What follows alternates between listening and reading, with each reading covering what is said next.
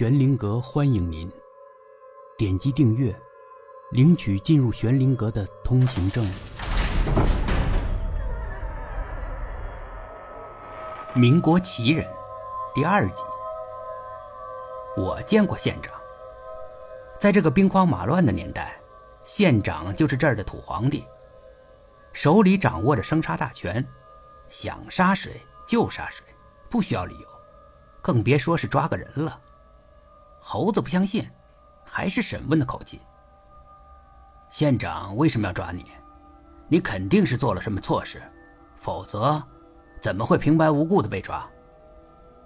是啊，我也不知道，我什么地方让县长不高兴了。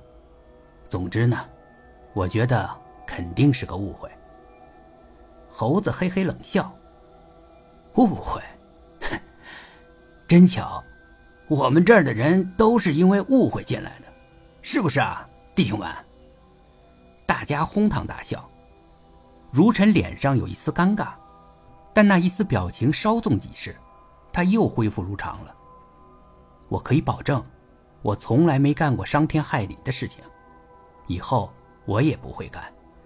我是个修道的人，没有害人之心，这是最起码的要求。如尘说。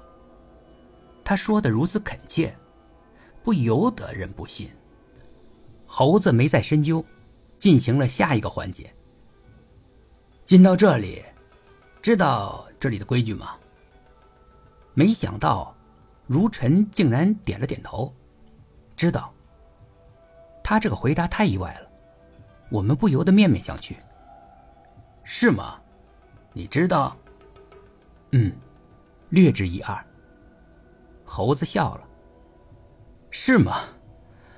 我们这儿的规矩是什么啊？有前三后四，蚂蚁找食，猴子骑马。我们大吃一惊。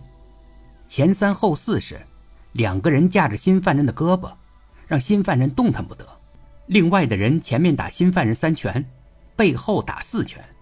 蚂蚁找食呢，是四肢着地慢慢爬。学着蚂蚁摇头晃脑，把每个人的臭脚丫都闻一遍；而猴子骑马，就是半蹲下来，好像下面骑着马一样，一颤一颤的，同时还得学猴子抓耳挠腮的模样。这是我们号里面最常用的几个项目，每个犯人都得经历这几关，做不好就得挨打。他怎么会知道呢？不多不少，一个都没说错。你怎么知道的？猴子问。猴子骑马这游戏是猴子发明的，这个家伙怎么会知道？如尘谦逊的一笑。我云游四方，以算命为主，对监狱的情况略有耳闻。你是个算命的？是的，对相术略有研究。猴子还是狐疑。猴子骑马是他在这个监狱里发明的。这个算命的道士是从哪里知道的？他还是问了。我是在包头听人说起过，那个人刚从监狱放出来，找我算命，他一瘸一拐的。他说他是在监狱里玩猴子骑马扭住了脚了。如尘说：“猴子骑马是最容易扭住脚的。”包头居然也有人懂这个，还起的名字跟我一模一样。猴子惊叹。如尘呵呵一笑：“世界之大，无奇不有，这说明包头有人跟你有缘啊。”猴子还在思考，但这显然不是他的长项，他很快就卡壳了。他终于放弃了，脸上又恢复了冷酷。他直勾勾的瞪着如尘：“你既然知道这些游戏，那么……”你打算从哪个游戏开始玩啊？如尘眼里的笑意更多了。这些游戏我能不能不参与？猴子咯咯笑起来，快手也跟着笑，大家都跟着笑。你不想参与这个游戏？如尘摇了摇头，不太想参与。你觉得可能吗？完全有可能。他那么自信，猴子倒有点懵了。是吗？怎么可能？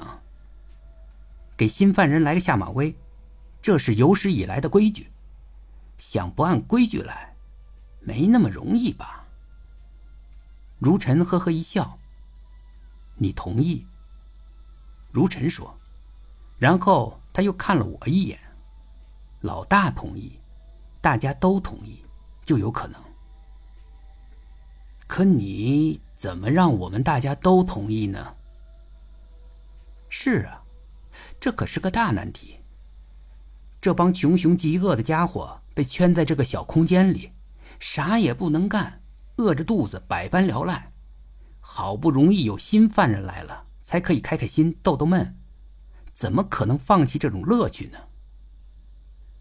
我可以为大家做点事，我要是做得好呢，请诸位高抬贵手，别让我玩那些游戏。我是个道士，呃，做那些游戏呢，呃，如尘没再说下去。你能为我们大家做什么事啊？我对相术略有研究。猴子又咯咯笑起来，算命啊！哼你就给我们算算命，耍耍嘴皮子，我们就放过你了。你别做梦了，这是规矩，规矩，懂吗？我懂。放心，我懂规矩，不会给大家添麻烦的。猴子的脸冷了下来。本集故事播讲完毕，更多精彩的故事。欢迎到天空之城的主页收听。